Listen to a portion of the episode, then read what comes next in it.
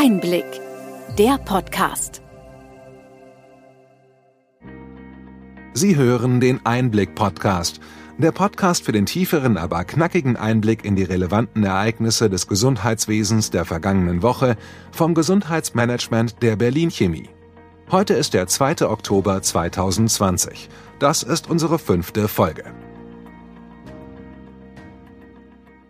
Welche Themen stehen diese Woche im Mittelpunkt? Es geht um Fieberambulanzen und weitere Corona-Maßnahmen, die Finanzsituation der Kassen, neue Entwicklungen in der Digitalisierung, die Grippeimpfung und Forschungsdaten. Vergangene Woche hatten wir die Forderung nach bundesweiten Fieberambulanzen kurz vorgestellt. Was ist dazu inzwischen bekannt geworden? Bundesgesundheitsminister Jens Spahn hat damit Modelle aufgegriffen, die es in einigen Bundesländern schon gibt, und fordert ihre einheitliche und bundesweite Umsetzung. Die Kassenärztliche Bundesvereinigung möchte sich da ungern in die Organisation hineinreden lassen und weist darauf hin, dass das regional entschieden werden muss. Wichtig sei hingegen, dass die Finanzierung und Versorgung mit Schutzausrüstung bundesweit geklärt werde.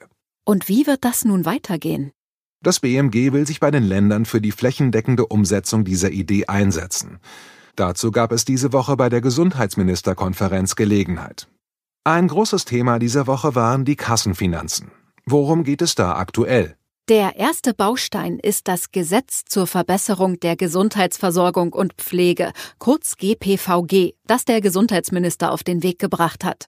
Neben zusätzlichen Pflegekräften und einigen weiteren Pflegethemen geht es hier vor allem um die Kassenfinanzen. Wir hatten ja letzte Woche berichtet, dass die Kassen die Mehrausgaben wegen Corona weitgehend selbst finanzieren müssen. Das GPVG regelt nun genau wie.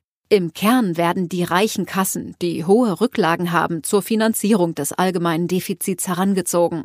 Insgesamt 8 Milliarden Euro an Rücklagen müssen hergegeben werden. Welche Kassen sind davon besonders betroffen? Allen voran die Technikerkrankenkasse, die schon seit Jahren hohe Rücklagen trotz geringem Zusatzbeitrag hat. Davon haben die TK-Versicherten in Form von Prämienzahlungen in der Vergangenheit profitiert. Auch die AOK Plus in Sachsen und Thüringen gehört zu den Kassen, die Geld abgeben müssen. Neben diesen aktuellen Änderungen gibt es aber auch noch Streit über die Grundlagen der Kassenfinanzierung. Worum geht es da? Der morbiditätsorientierte Risikostrukturausgleich, kurz Morbi-RSA, ist weiterhin umstritten. Dieser Ausgleichsmechanismus zwischen den Krankenkassen wurde mit dem Fairer Kassenwettbewerbgesetz leicht verändert, ein fragiler Kompromiss.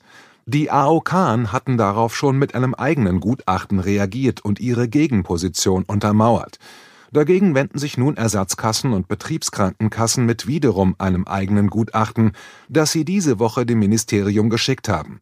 Darin wird der ausgehandelte Kompromiss verteidigt. Einzelne Kassen aus dem Lager der Ersatz- und Betriebskrankenkassen gehören dabei durchaus auch zu den Verlierern der Reform. Sie stehen aber gemeinsam gegen die AOK. Eines scheint jedenfalls klar. Es ist eine schlechte Zeit, um von den Kassen mehr Geld zu fordern.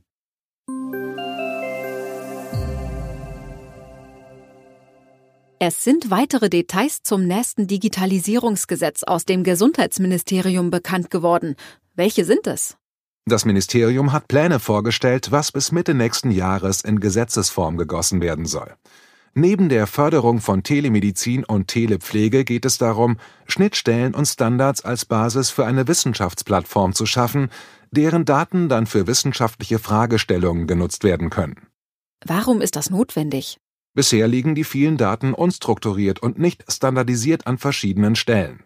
Wir wissen vieles über den Verlauf einer Behandlung, können die Daten aber nicht so zusammenführen, dass man über Sektorgrenzen hinweg Forschungsfragen stellen kann. Das soll die Wissenschaftsplattform leisten.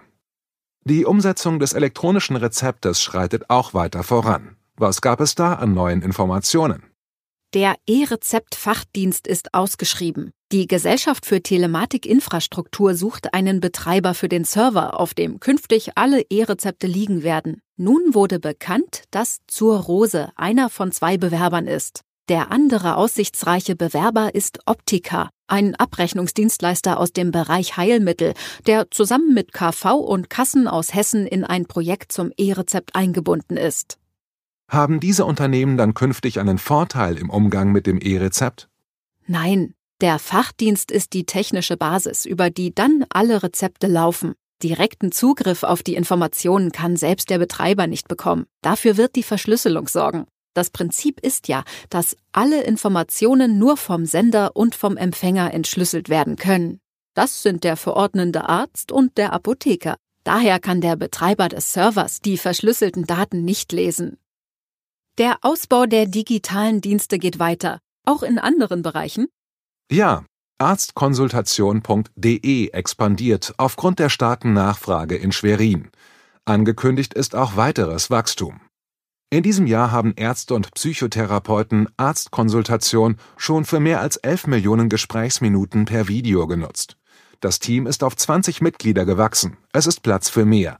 Und natürlich bietet der Anbieter auch Arbeit im Homeoffice an. Zu diesen neuen Arbeitskonzepten wie Homeoffice, die durch die Pandemie einen großen Schub bekommen haben, gab es eine aktuelle Studie. Was hat man zu den gesundheitlichen Folgen herausgefunden? Die Studie haben die Barmer und die Universität St. Gallen gemeinsam durchgeführt. Heraus kam, dass sich die Digitalisierung der Arbeitswelt unter bestimmten Voraussetzungen positiv auf die Gesundheit der Beschäftigten auswirken kann. Demnach profitieren vor allem digital Erfahrene von den neuen Arbeitsplatzkonzepten. Sie klagten weniger über Schlafprobleme und Stress als Beschäftigte mit geringer Digitalkompetenz. Wichtig für den Erfolg der neuen Konzepte sind klare Absprachen im Team, die technische Ausstattung und Unterstützung durch den Arbeitgeber.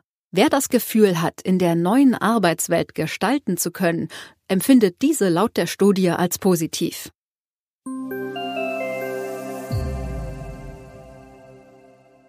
Wie sieht es eigentlich mit dem Versand von Arztbriefen aus? Hier ist die Technik noch nicht so weit, wie sie sein sollte. Eigentlich wurde die Vergütungssystematik für Arztbriefe zum 1. Juli dieses Jahres umgestellt. Der elektronische Versand von Arztbriefen wird seither höher vergütet als der klassische Brief- oder Faxversand. Doch viele Systeme können den korrekten elektronischen Versand noch nicht umsetzen. Wir hatten ja über die ersten Schritte der KIM-Dienste informiert. Der Mailversand per Kommunikation im Medizinwesen, kurz KIM, funktioniert überhaupt erst seit kurzem und noch lange nicht für alle. Daher hat die KBV eine Übergangsregelung ausgehandelt. Die neue Vergütung gilt erst ab Oktober 2021. Bis dahin werden die Kostenpauschalen für den Post- und Faxversand unverändert und ohne Limit erstattet.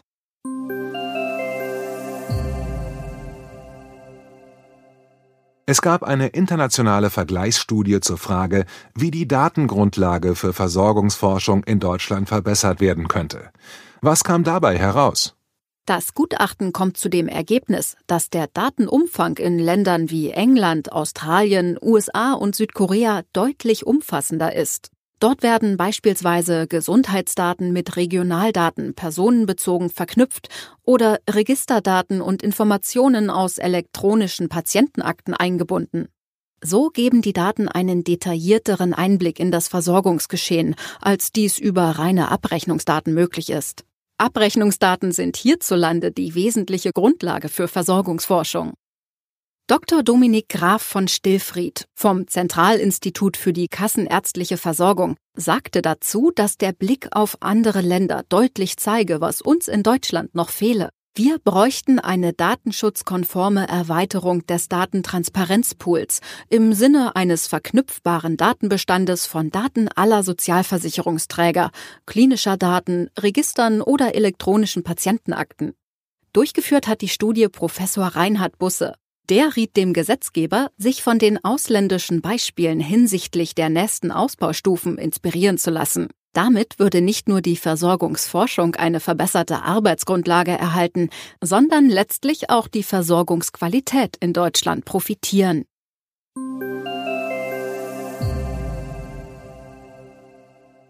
Letzte Woche haben wir vom Aufruf zur Grippeschutzimpfung berichtet. Diese Woche gab es Zahlen zur Impfbereitschaft. Wie sehen die aus? Die Bundesvereinigung Deutscher Apothekerverbände hat die Ergebnisse einer Umfrage vorgestellt, nach der fast jeder zweite Erwachsene, der zu einer Risikogruppe gehört, sich nicht gegen Grippe impfen lassen will. Und das, obwohl Experten gerade in diesem Jahr dazu raten. Der Rat gilt für die Risikogruppen. Für die wird dann auch nur bezahlt, oder? Als Risikogruppen gelten über 60-Jährige, chronisch Kranke, Mitarbeiter von medizinischen Einrichtungen und alle, die beruflich viel Kontakt zu vielen Menschen haben. Ob die Kassen darüber hinaus die Impfung bezahlen, handhaben sie unterschiedlich. Soll das so bleiben? Wenn es nach dem SPD-Gesundheitsexperten Professor Karl Lauterbach ginge nicht.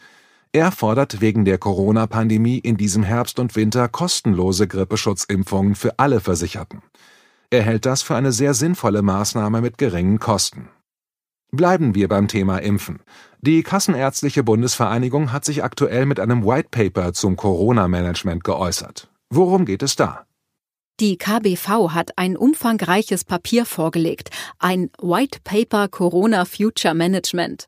Darin fordern sie unter anderem ein risikoorientiertes Priorisierungskonzept für die Corona-Impfung. Zuerst sollen die medizinisch und pflegerisch Tätigen immunisiert werden, danach diejenigen, die ein erhöhtes Risiko für einen schweren Verlauf von Covid-19 haben.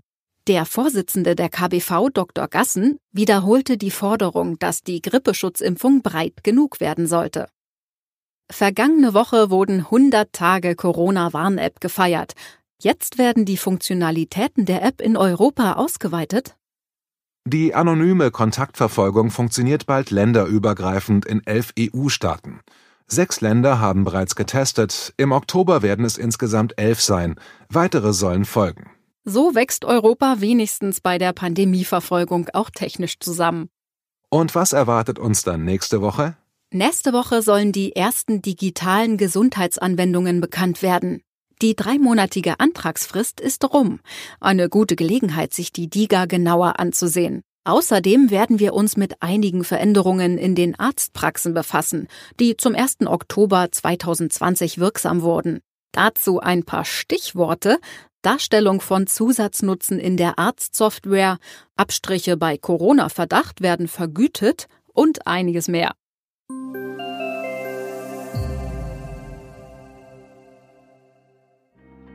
Das war's für diese Woche.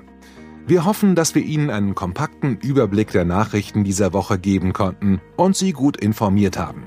Bitte schicken Sie uns jederzeit Ihre Anregungen und Fragen an gesundheitsmanagement at berlin-chemie.de. Sie hörten den Einblick-Podcast vom Gesundheitsmanagement der Berlin Chemie. Wir freuen uns nächste Woche wieder auf Sie. Sie finden uns immer aktuell freitags ab 12 Uhr.